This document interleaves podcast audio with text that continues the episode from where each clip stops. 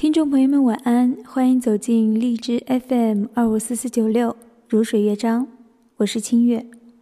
今天晚上的节目呢，清月为大家朗读葡萄牙诗人费尔南多·佩索阿的作品。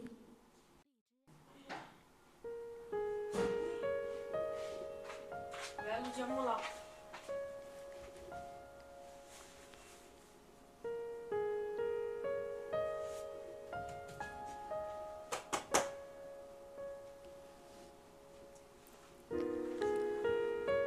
所有的情书都是荒谬的，不荒谬的话就不是情书了。我自己也写情书，同样不可避免的全部荒谬。情书如果有爱，也必然是荒谬的。但实际上，只有那些从没写过情书的人才是荒谬的。我多想能回到写情书却不会想到荒谬的时候。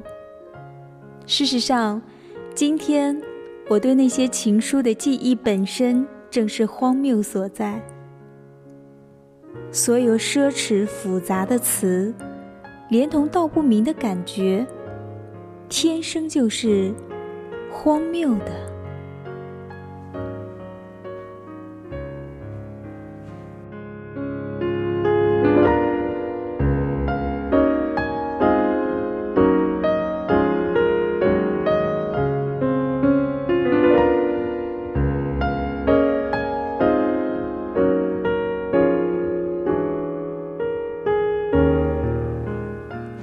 这里是如水乐章，我是你的朋友清月。